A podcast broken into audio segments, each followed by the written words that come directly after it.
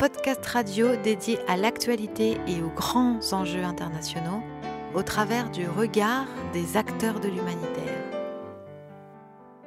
Une émission présentée par Pierre-Alain Gourion.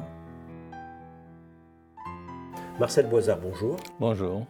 Merci Marcel Boisard de me, de me recevoir euh, dans votre, dans votre appartement de Genève. C'est mon plaisir. Voilà, euh, qui est encombré euh, de, de, de, de multiples œuvres d'art, tableaux, sculptures, fruits sans doute de vos voyages. C'est le fruit d'abord d'un intérêt et puis aussi de 40 ans de, de missions et de voyages dans une centaine de pays. Une centaine de pays Oui, plus d'une centaine. Oui. si vous deviez vous rappeler d'un pays comme ça tout de suite en commençant, vous parleriez duquel? Alors ça dépend. Celui qui m'a le plus euh, attiré, c'est le Japon. Celui dans lequel euh, j'aimerais retourner plus souvent, ce sont les États-Unis. Mais le pays qui m'a le plus marqué, c'est sans aucun doute le Yémen. Voilà.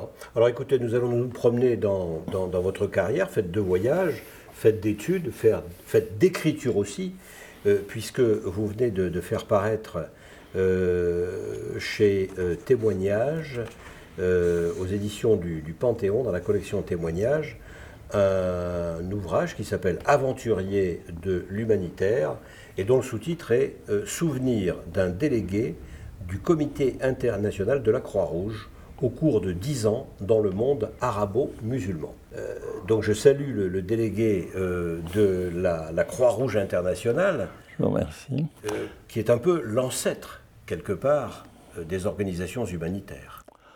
Ah, ça tout à fait. ce, ce, petit livre rapporte donc sur une période bien précise de ma carrière, qui sont dix années au service du CICR, donc dix ans sur 40 ans de carrière, c'est simplement une petite partie mais c'est celle qui est la plus originale et peut-être la, plus intéressante.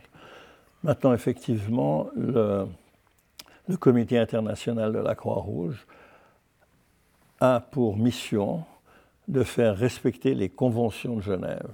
Ces conventions de Genève, qui sont nées à la suite de la bataille de Solferino, qui euh, se déroulait en Italie, mais avec les troupes euh, de Napoléon III, a été la première marque, en quelque sorte, de la première concrétisation, je dirais, d'une tradition humanitaire. Mais c'est le début de la codification du droit humanitaire international. Qui ce droit humanitaire a beaucoup évolué, en fonction d'ailleurs des conflits. La première convention a trait à la protection des blessés et des malades sur le champ de bataille. La deuxième est une euh, réplique en quelque sorte, mais qui concerne la guerre sur mer. Et ensuite, au fur et à mesure de l'histoire et malheureusement des conflits, ce droit humanitaire a évolué. Il y a une troisième convention de Genève après la Première Guerre mondiale qui euh, concernait le traitement des prisonniers de guerre qui avaient été euh, absents sur le plan juridique pendant la Première Guerre mondiale. Et ensuite, au cours de la Deuxième Guerre mondiale, la question de la protection des populations civiles s'était posée avec acuité.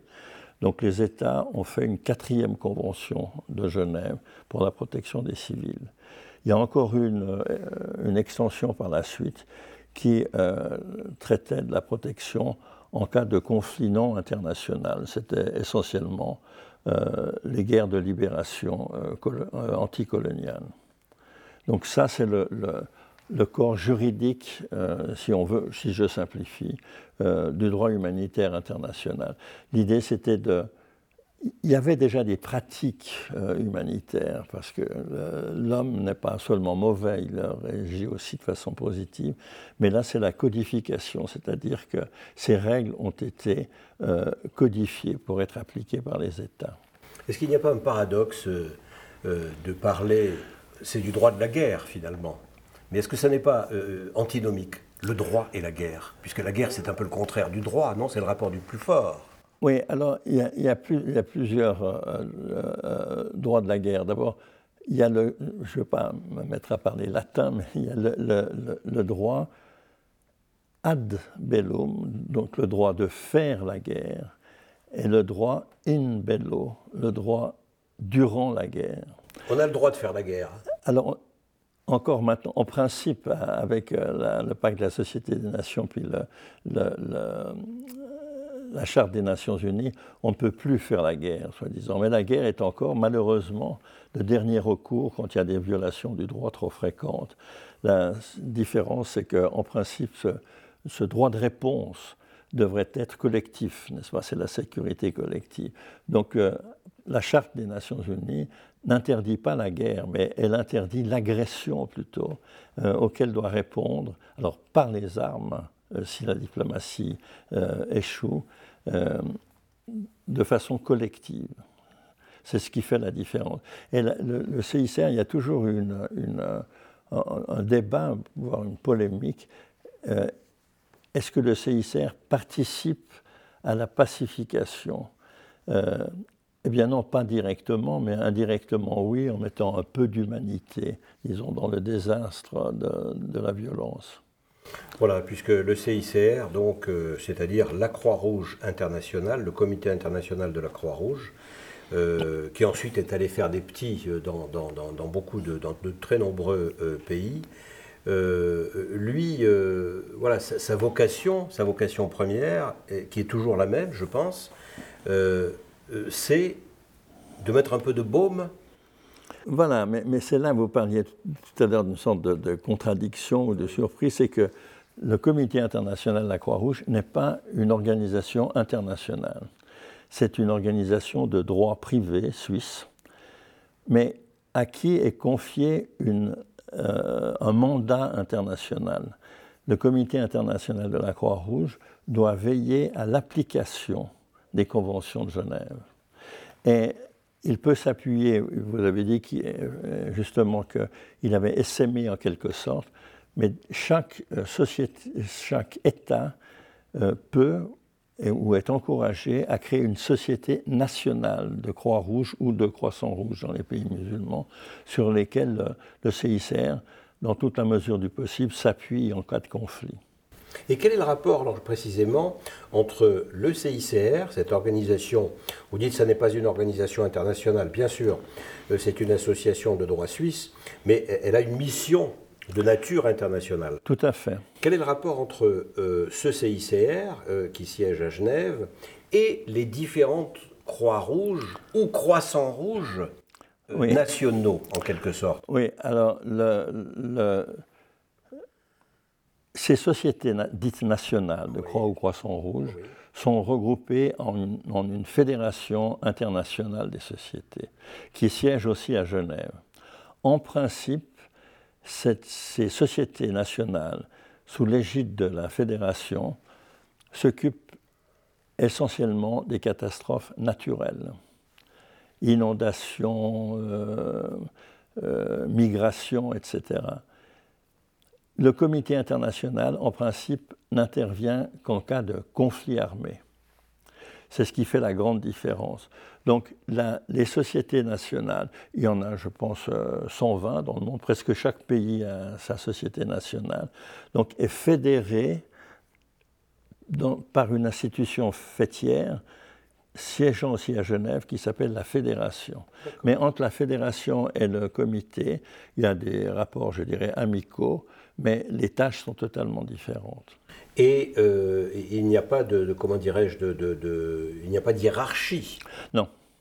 Non, parce que chacun, chacun La Croix-Rouge française est indépendante, le Croissant Rouge libanais euh, est indépendant. Voilà. Et ces, ces, sociétés sont regroupées donc sous la fédération, mais euh, elles sont totalement indépendantes. elles, non seulement elles sont, elles doivent être totalement indépendantes. La Croix-Rouge française ne dépend pas même du gouvernement français. C'est une société euh, totalement indépendante. C'est une des conditions euh, pour être reconnue comme une société nationale. D'accord. Alors vous, vous-même, votre propre histoire euh, par rapport à cette CRCI, vous-même, vous êtes, vous êtes un, vous êtes suisse oui. et vous êtes genevois. Oui. Hein. Euh, donc évidemment, il y a une proximité, j'allais dire, géographique évidente avec la, avec la Croix-Rouge, mais comment ça vous arrive? Au départ, vous êtes un juriste, vous êtes un économiste? Alors j'ai fait, fait un doctorat à l'Institut de hautes études internationales et du développement, ici à Genève, qui a la particularité d'être euh, pluridisciplinaire. Euh, les étudiants doivent être formés en droit international, en économie internationale et en relations internationales. Donc j'ai une formation un peu, euh, comment dire, mixte de, trois disciplines, euh, mais qui toutes touchent aux relations internationales. Et donc, comment est arrivé, euh, Marcel Boisard, votre, votre lien en quelque sorte et votre, votre, votre histoire avec la Croix-Rouge internationale? Alors j'étais à l'époque très jeune, je venais d'avoir ma licence et j'étais au service militaire, à l'école d'officier d'infanterie lorsque le CICR a été autorisé à intervenir en Algérie. Pendant la guerre d'Algérie, le CICR n'a pas pu vraiment euh, intervenir puisqu'elle était à l'époque considérée comme une guerre civile, n'est-ce pas? L'Algérie étant partie de la France juridiquement. Donc le CICR, comme l'ONU d'ailleurs, était écarté du débat. Mais alors suffisait-il qu'un pays euh, déclare, pour l'Algérie par exemple, et j'imagine qu'il y a eu beaucoup d'autres cas, que euh, telle partie colonisé économiquement, hein, c'est indiscutable, euh, par la France en l'espèce, euh, soit partie intégrante de son territoire pour que la CICR, ipso facto, dise Ah ben je n'interviens pas euh, parce qu'on est en quelque sorte, ça n'est pas international. Exactement. Ah mais, mais ça, ça existait, c'était la même chose pour les colonies portugaises, par exemple, qui étaient des territoires. Et c'est encore le cas, on ne peut pas intervenir dans les affaires internes, sauf pour ce qui concerne le droit humanitaire, que euh, des protocoles additionnels aux conventions, donc qui sont des actes juridiques, ont été passés euh, ultérieurement, qui autorisent euh, l'intervention du, du, CICR dans les conflits de caractère non international. Mais à l'époque de la, c'était en 62, euh, ces protocoles n'étaient pas encore, n'avaient pas encore été négociés et acceptés, ils sont venus bien plus tard. mais dans les accords d'Évian, il était prévu que le CICR pourrait intervenir et en l'occurrence, il y a eu deux cas assez dramatique, c'était d'une part la question des disparus français.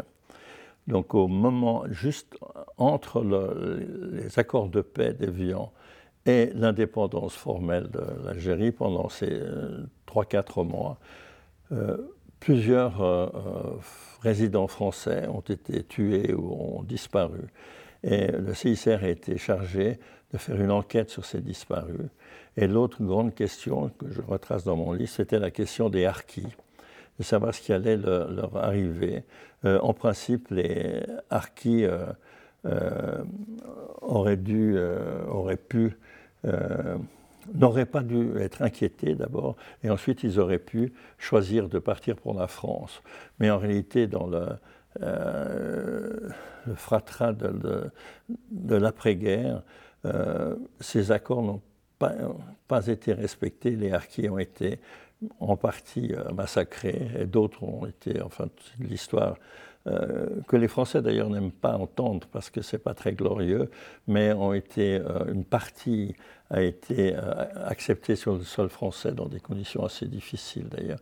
Mais notre mission était d'essayer de, voir ce qu'ils voulaient faire, soit rester en Algérie à leur risque et péril, soit émigrer. Voilà, donc votre Ça, c'était ma première mission. Vous étiez un, jeune homme, un tout jeune homme de, 20, 20, ans, j'avais. 20 ans. Et donc, euh, on vous envoie comme ça en Algérie quelques mois. Euh, euh, c'est votre première mission. C'était ma première mission courte, elle était de 4 mois, je crois. Donc voilà, et puis alors, vous enchaînez ensuite les missions dans d'autres pays.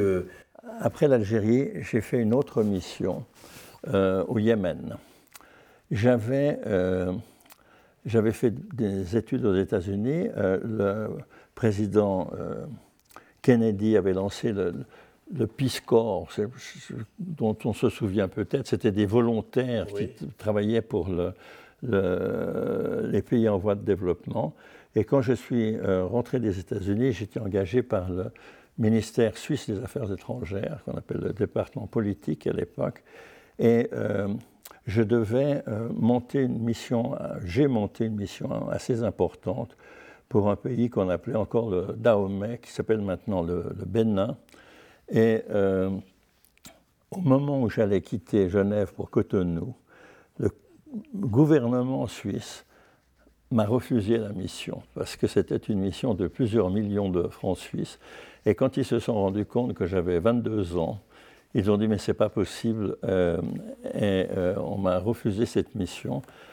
De, rage, j'ai téléphoné au CICR, ça c'était en fin 62, et en disant est-ce que vous auriez une mission? On m'a dit oui, mais c'est une mission très difficile dans un pays totalement inconnu, le Yémen. Et simplement à l'évocation du nom, j'ai dit mais bien sûr, je suis partant, n'importe quoi n'importe quand. Et euh, c'est ainsi que je suis allé au Yémen, qui était un pays à l'époque, 62-63, qui venait de connaître une révolution euh, républicaine, euh, nationaliste arabe, nassérienne, disons les choses comme elles sont. C'était un petit royaume qui était installé sur une base religieuse.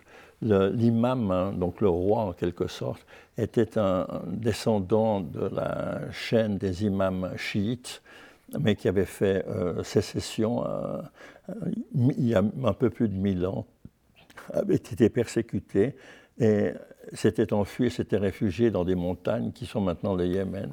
Et pendant mille ans, il y a eu un royaume euh, imamat du Yémen qui s'est fait renverser par des nationalistes, par l'armée yéménite en quelque sorte, mais sous l'influence de l'Égypte d'Abdel Nasser. Et ce sont des tribus où il n'y avait absolument aucune assistance médicale. Euh, le Yémen n'avait pas signé les conventions de Genève, mais vu la, situation dramatique, euh, le CICR a euh, établi un hôpital de campagne et les royalistes ont accepté que la, Croix-Rouge, le CICR, s'occupe des prisonniers de guerre égyptiens qu'ils détenaient. C'est comme ceci que je suis allé au Yémen avec un contrat de trois mois parce que c'était un pays trop difficile, mais j'y suis resté deux ans, euh, où j'ai parcouru le, Yémen euh, à dos de chameau, de mulets, parfois en, jeep, euh, tout terrain. Alors voilà, nous voilà partis pour, pour votre aventure à travers, à travers ces pays. ça va nous donner l'occasion peut-être d'écouter un peu de musique et vous m'avez proposé Oum Kalsoum, puisque vous parlez l'arabe. Euh, vous, avez, euh, vous connaissez bien, bien l'ensemble de ces pays. Euh, écoutons Oum Kalsoum.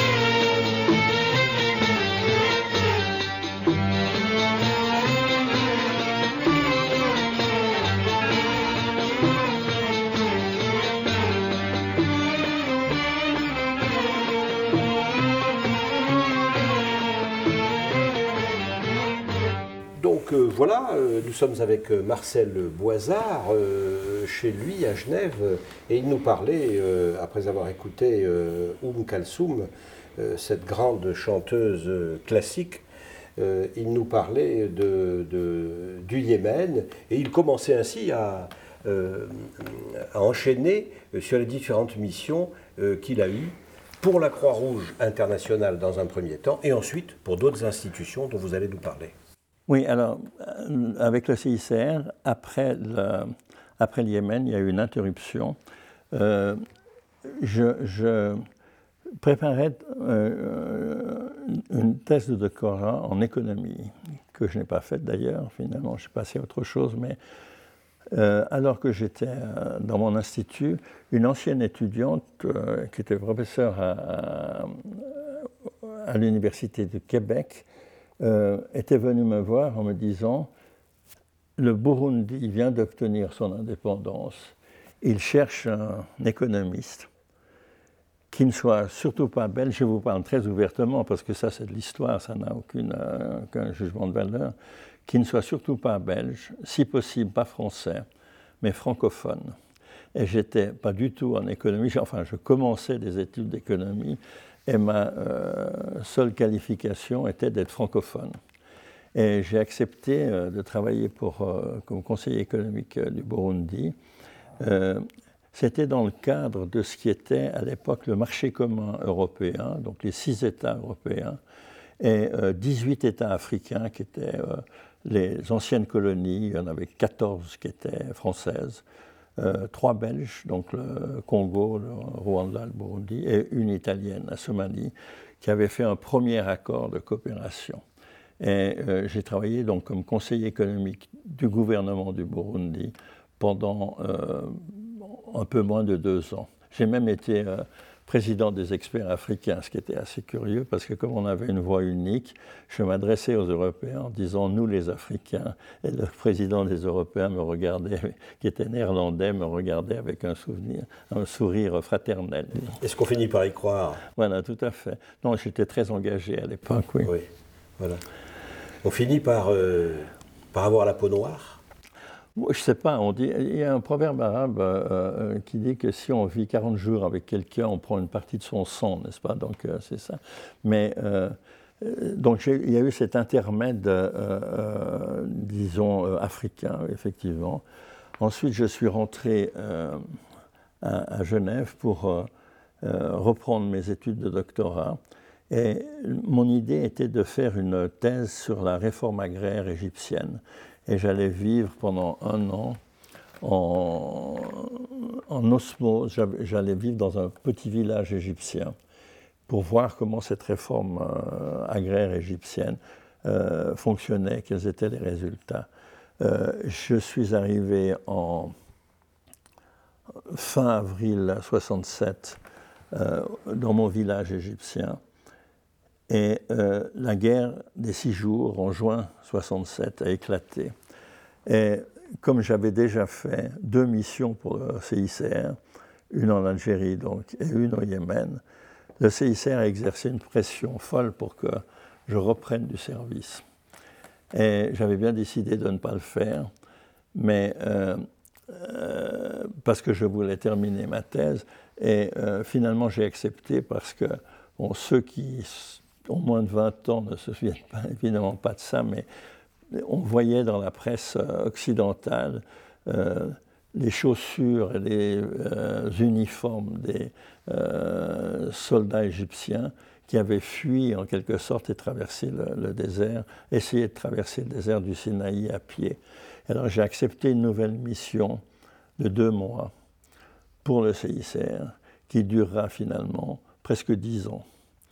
Euh, j'ai commencé cette mission de façon assez euh, euh, pittoresque. je me suis présenté au Croissant Rouge égyptien et j'ai demandé à l'Association des Dames du Croissant Rouge égyptien, dont la présidente était Madame Sadat, dont le mari à l'époque n'était pas président, il était président du, du Parlement de me faire des drapeaux de la Croix-Rouge en déchirant des draps dans un hôpital, en faisant une croix rouge avec du mercurochrome. Et le lendemain, je partais sur, le canal de Suez avec mes drapeaux. Et on m'avait euh, offert, enfin proposé une barque pour traverser le, canal de Suez. Et les Israéliens étaient arrivés déjà sur la, rive orientale du canal de Suez. Donc avec mon, bateau, une barque assez lourde d'ailleurs, mais j'étais jeune et sportif à l'époque, j'ai traversé le canal de Suez. Je suis arrivé du côté euh, est, dans une petite localité qui s'appelle El Cantara, qui est assez connue. Et je tenais mon drapeau et je marchais au milieu de la route en me disant il ne faut pas me, mettre euh, sur les côtés de la rue parce qu'il risque d'être miné. Et là-dessus, en tournant, j'ai été happé par un capitaine israélien qui ne parlait que, que l'hébreu et un peu de yiddish. Alors j'ai essayé de lui expliquer avec mon allemand euh, euh, suisse ce, que je venais faire et il ne comprenait pas. Finalement est venu un colonel qui parlait un anglais américain impeccable et qui m'a demandé ce que je venais faire ici, que c'était la guerre, etc. Alors, je lui ai expliqué. Et je n'avais aucun ordre de mission, j'avais seulement mon passeport suisse, mais avec une autorisation de séjour d'un an en Égypte, donc euh, j'étais résident égyptien. Et il m'a dit, écoutez, c'est pas possible, euh, vous ne pouvez pas être dans les lignes, etc. Alors j'ai négocié avec lui, je lui ai dit, si je reviens demain, est-ce que, euh, avec peut-être une lettre de l'ambassade de Suisse au Caire, vous me laisserez entrer? Il me dit, oui, on verra bien, mais pour l'instant, il faut retourner. Alors j'ai repris ma petite barque et quand j'étais au milieu du canal de Suez, un porte-voix m'a appelé Revenez, revenez. Je suis revenu. Ce colonel euh, israélien me dit euh, Mon patron veut vous voir. My boss wants to see you. Mhm. Bon, je suis monté dans sa jeep. On roulait en convoi. Un autre convoi est, arrivé en sens inverse et descendu Moshe Dayan qui m'a d'abord euh, traité de crazy, de fou, et je lui ai expliqué ce que je voulais faire. Il m'a dit d'accord, euh, euh, venez dans mon hélicoptère, je vous conduis à, Tel Aviv, et puis demain on pourra organiser des expériences de, de, récupération, comme il disait. Et on a lancé une opération dans le Sinaï. Chaque fois qu'on voyait des groupes de soldats qui avançaient seuls, on s'arrêtait et je leur disais allez directement vers le nord, vous trouverez la route euh, goudronnée qui vient de la Riche. Asseyez-vous au bord de cette route et des camions viendront vous prendre. Sinon, vous allez mourir de soif comme plusieurs milliers d'entre vos camarades sont morts. Et c'est ce que nous avons fait, arrivé à euh, El Cantara, euh, donc au bord du canal de Suez. il y avait environ 20 ou 30 000 soldats que nous avions récupérés. Et là sont venus des gens du service secret israélien qui parlaient très bien l'arabe et qui m'ont dit on ne va pas pouvoir garder tout ce monde. Ils avaient déjà à peu près 10 000 euh, prisonniers de guerre. Mais euh, vous pouvez organiser le rapatriement, mais c'est nous qui désignerons les gens qui traverseront. Et les, les gens passaient, ils étaient plus, la plupart d'entre eux n'avaient plus d'uniforme, ils étaient en pyjama. Euh, et euh, l'officier des services secrets, c'est une anecdote qui est assez drôle, disait à ces soldats qui avaient quitté leur uniforme, qui étaient souvent en pyjama, baisse ton pantalon. Et le soldat baissait son, enfin la personne baissait son pantalon, lui disait tu peux y aller, tu peux y aller, tu peux y aller. Et si, euh, je n'ai pas compris pourquoi, je demande pourquoi, ils me disent les, soldats ont des sous-vêtements kaki d'ordonnance. S'ils ont des slips euh, type jockey américain, ce sont des officiers. Et ils ont retenu ces gens qu'ils ont envoyés en cas de, prisonniers à cause de, leurs sous-vêtements. Et ensuite, je suis resté en Égypte. Donc, c'était la guerre des six jours. Nous avions 15 euh, euh, prisonniers de guerre israéliens au Caire dont j'avais la charge de, veiller à la protection, que je visitais au moins deux fois par mois en rapportant en correspondance, en essayant d'améliorer l'ordinaire. Et ces euh, prisonniers ont été euh, rapatriés après quelques années un, dans un échange assez curieux parce que les Israéliens avaient inclus dans leurs revendications le rapatriement non seulement de leurs soldats, mais aussi de leurs agents ou de leurs espions qui étaient euh, euh, emprisonnés au Caire. Et la négociation a duré euh, pendant plusieurs mois. Et c'est seulement au printemps de 68 qu'on a pu procéder au rapatriement. Après, il y a eu toute une série de, conflits qui se sont succédés. Après la guerre des six jours, il y a eu ce qu'on a appelé la guerre de, attrition war, la guerre d'usure en français, où de nouveau des prisonniers ont été faits. Et ensuite, alors euh, que j'allais quitter le Caire, il y a eu ce fameux détournement d'avions, de quatre avions, euh, par les Palestiniens qui euh, ont atterri en Jordanie, enfin trois en Jordanie et un au Caire.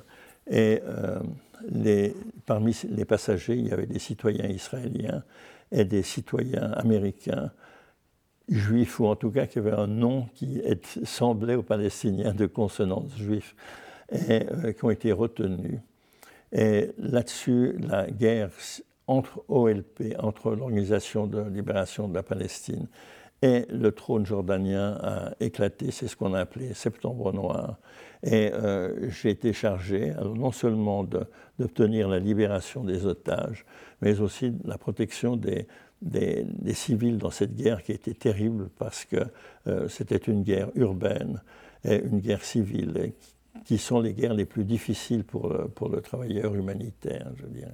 Bien sûr, et elle se, se développe évidemment beaucoup euh, dans, la période, euh, dans la période contemporaine. Oui, tout à fait. Alors Marcel Boisard, on pourrait ainsi vous écouter pendant des heures et des heures. je vous en prie. Euh, on, passerait comme ça d'un pays à un autre, d'un conflit à un autre, d'une histoire à une autre, et, vous les racontez bien. mais voilà, il faut qu'on avance, et, et donc au-delà de ces missions euh, avec la Croix-Rouge internationale, avec le CRCI, eh bien, vous avez eu d'autres activités euh, jusqu'à être, être nommé sous-secrétaire général des Nations Unies.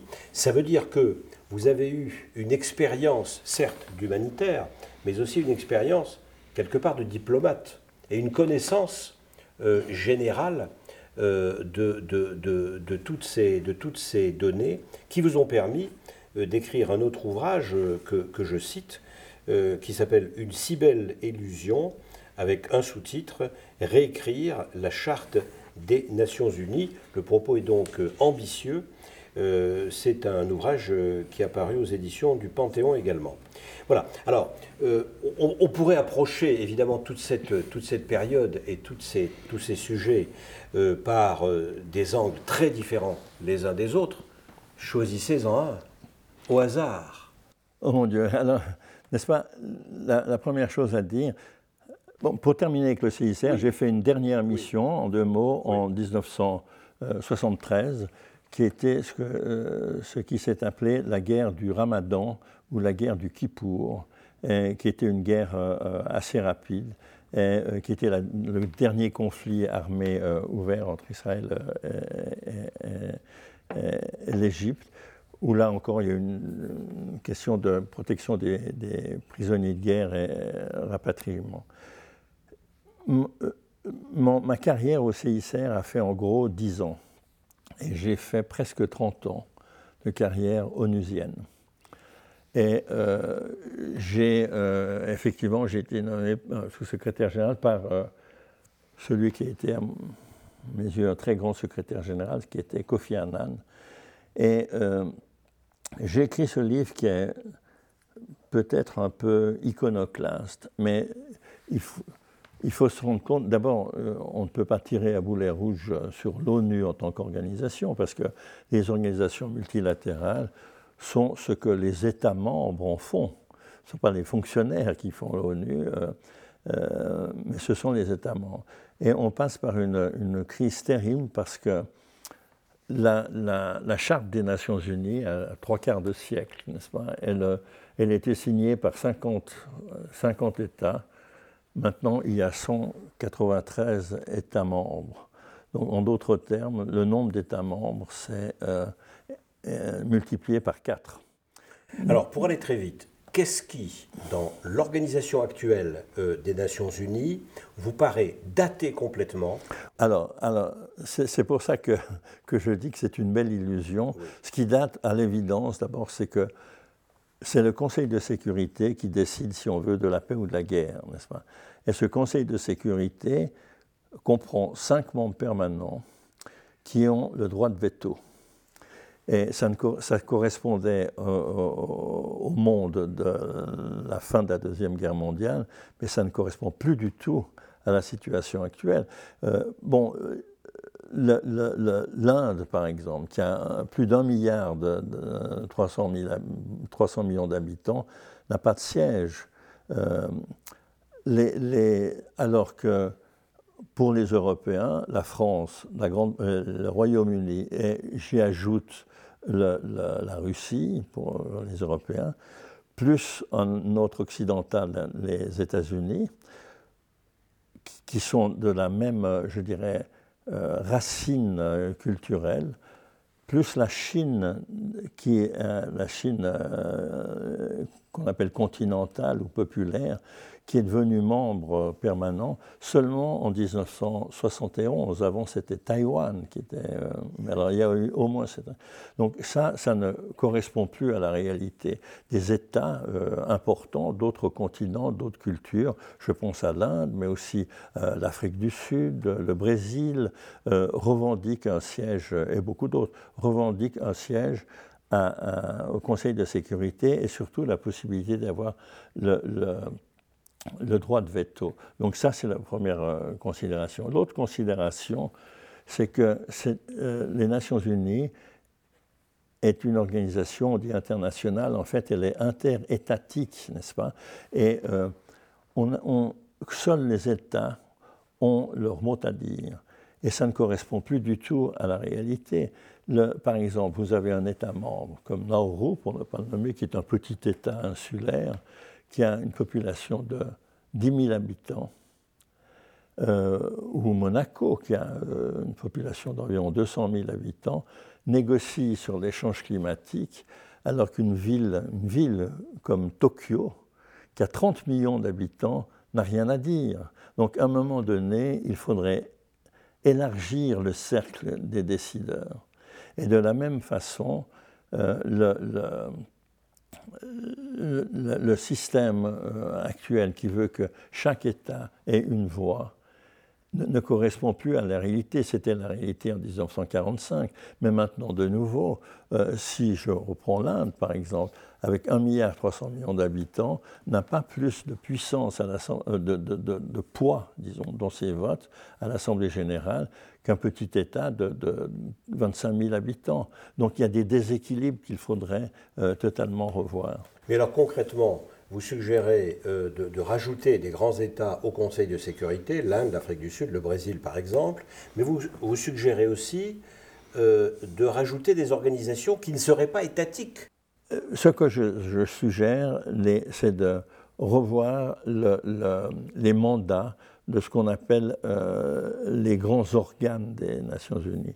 Alors, le premier, c'est le Conseil de sécurité. Le premier en importance, hein, je parle pas euh, euh, sur le plan de, la rédaction de la charte. C'est le Conseil de sécurité. Donc ça, c'est un sujet extrêmement connu, mais élargir ou, bien supprimer le droit de veto ou élargir ce droit de veto à d'autres États que les États actuels.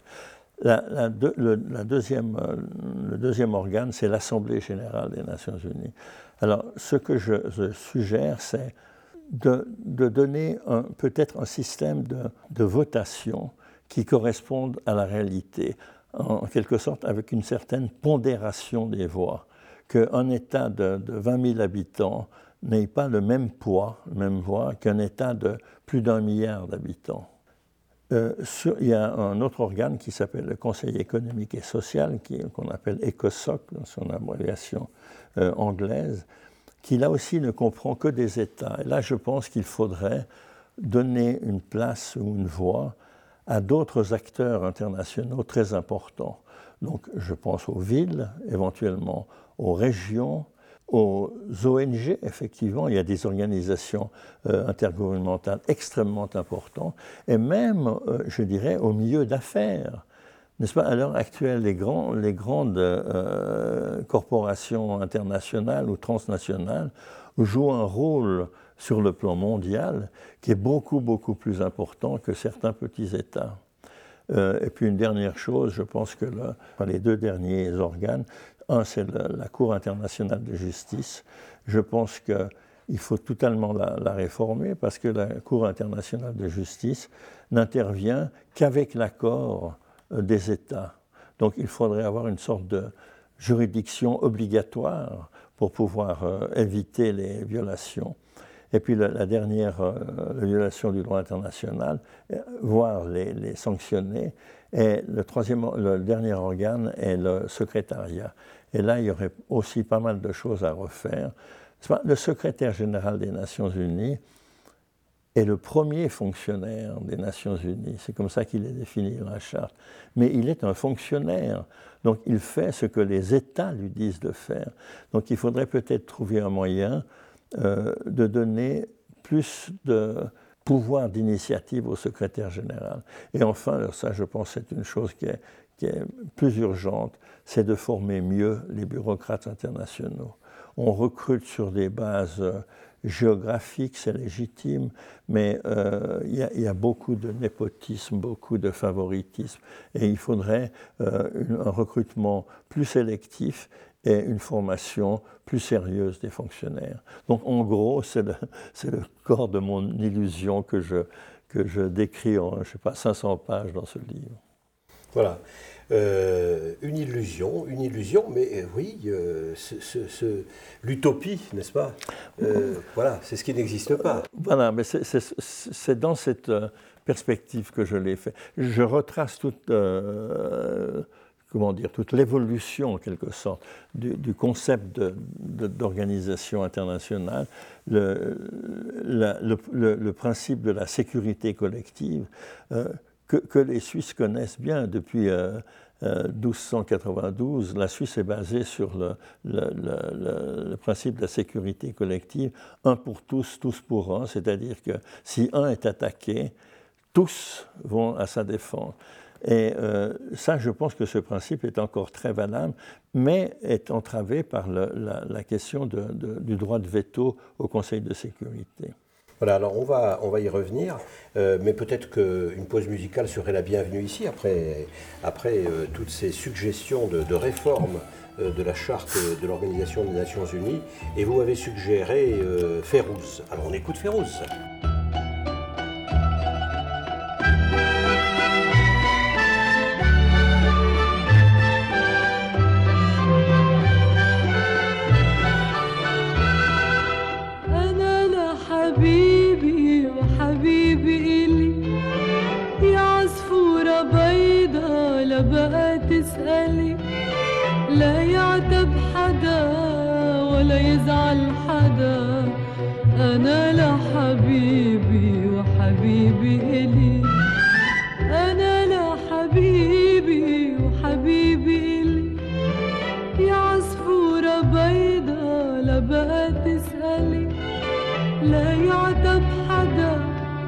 ولا يزعل حدا. أنا لحبيبي وحبيبي إلي. حبيبي ندهني قال لي الشتي راح. رجعت اليمامي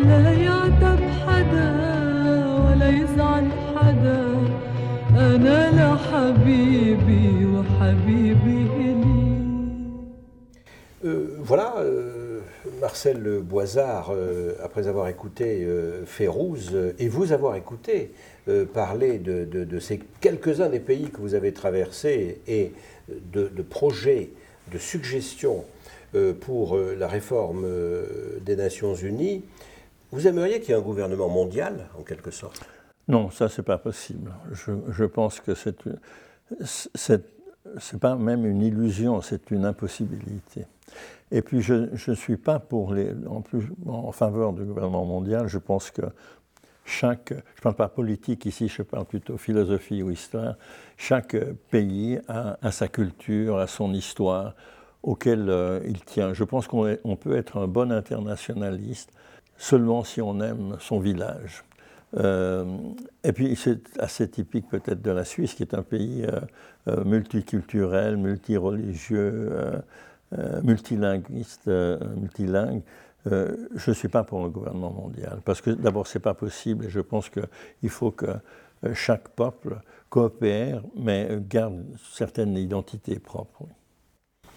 Voilà, alors euh, en tant que, que- que- que sous-secrétaire général des Nations Unies, euh, vous étiez euh, affecté euh, à, à la question de la formation. Voilà, j'étais le directeur exécutif de l'Institut des Nations Unies pour la formation et la recherche. C'est-à-dire que le mandat ici consiste à, à- à regarder quoi, tout ce que l'ONU fait en termes de formation? Oui, alors c'était surtout de la formation des États membres de l'ONU. Alors il y avait des formations. Euh, oublions la recherche, parce que quand j'ai repris la direction, j'ai totalement supprimé la recherche. Nous ne faisions que de la recherche sur la méthodologie de formation, parce que euh, j'estimais qu'on ne pouvait pas faire la compétition avec les grandes universités euh, occidentales, disons, dans le domaine de la recherche. Alors nous, avons, nous faisions de la formation dans plusieurs domaines. D'abord à la négociation euh, diplomatique. Ça, ça s'adressait à tout le monde, mais en particulier aux États en voie de développement. Et ensuite, euh, nous avons développé un tas de formations, euh, entre autres sur la gestion financière des États, la gestion de la dette essentiellement. Et plus récemment, c'était le, grand euh, développement que, l'Institut a connu sous, mon leadership, c'est la formation pour la mise en œuvre des conventions relatives à l'environnement. Alors évidemment, euh, on parle de- de- des grandes conventions, changement climatique, euh, biodiversité, mais il y en a bien d'autres encore, comme les trois grandes conventions, donc changement climatique, biodiversité et lutte contre la désertification, mais il y a toute une série aussi de, euh, conventions sur la gestion des produits toxiques, des produits chimiques, etc. Et nous essayons, avec les secrétariats de ces diverses conventions, d'organiser des, sympo- des symposiums, des cours de- de formation dans divers États ou dans diverses régions. Et euh, là, j'avais des bureaux euh, à New York, évidemment, mais à, à Port Harcourt, au Nigeria, à Hiroshima, au Japon, etc., où nous organisions des euh, séminaires régionaux et aussi au niveau national. Nous aidions les pays qui avaient le plus besoin, qui avaient, disons, le moins d'experts à euh, former ces experts. Et ça m'a conduit dans des pays assez exotiques, comme entre autres euh, la République euh, démocratique et populaire de Corée, la Corée du Nord, où nous avons fait, avec succès, je crois, des cours de formation à la gestion des, des, des produits toxiques à Pyongyang, par exemple. C'est ce qui m'a aussi fait beaucoup voyager. disons. Bien sûr. Voilà, écoutez, euh, euh, on, on vous écouterait pendant des, pendant des heures, euh, tellement euh, Revenez alors. votre vie, sans doute, oui, oui, il faudrait peut-être faire une série d'émissions. On, peut faire une, on pourrait faire une série comme ça, euh, je ne sais pas. Voilà, comment conclure? Alors, peut-être que une interrogation qui me vient à l'esprit tout de suite, vous parliez de, de changement climatique.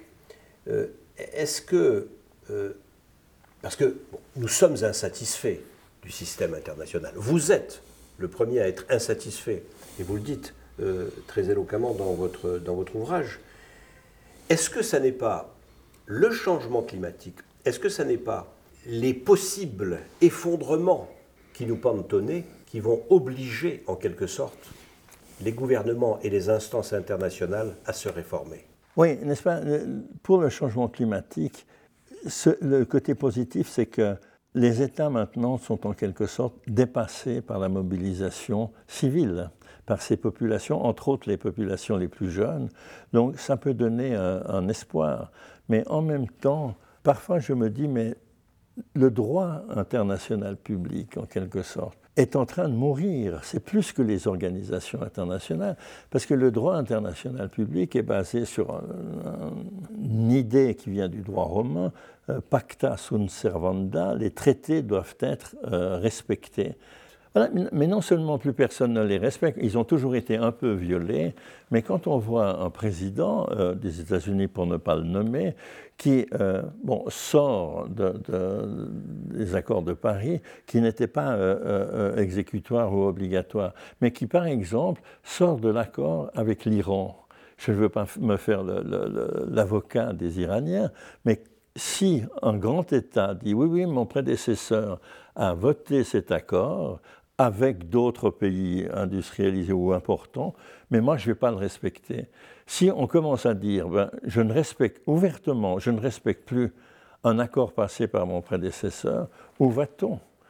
Les crises, changement climatique, et je pense aussi que c'est une conséquence, les migrations internationales risquent de faire de telles pressions que peut-être les États membres se décideront-ils à euh, agir et à reconsidérer l'ensemble de la situation. Un mot d'espoir pour terminer, Marcel Boisard? Ah oui, euh, ah oui, la jeunesse. Ah oui, la jeunesse, je pense. Et puis le monde devient de plus en plus petit, mais il faudrait aussi La changer. rébellion? Oui, alors la rébellion, mais n'est-ce pas, il y a l'autre chose aussi qui me choque beaucoup, c'est que les termes de l'échange sont tellement injustes, n'est-ce pas? Nous, les pays industrialisons, bénéficions tellement du commerce parce qu'on vend toujours plus cher, enfin, de façon toujours plus profitable nos produits euh, industrialisés, et nous achetons au prix le plus bas possible les produits primaires, n'est-ce pas, et agricoles. Donc là aussi, il faudrait tout reconsidérer, mais de façon, euh, euh, je dire, en profondeur et avec un certain sens quand même de la justice. Marcel Boisard, merci. On a encore du pain sur la planche. Oui, sûrement, mais il ne faut pas désespérer. Merci à vous. Merci.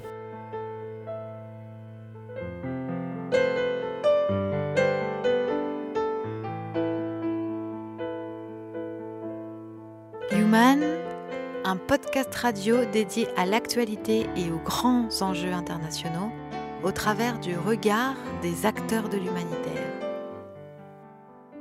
Une émission présentée par Pierre-Alain Gourion.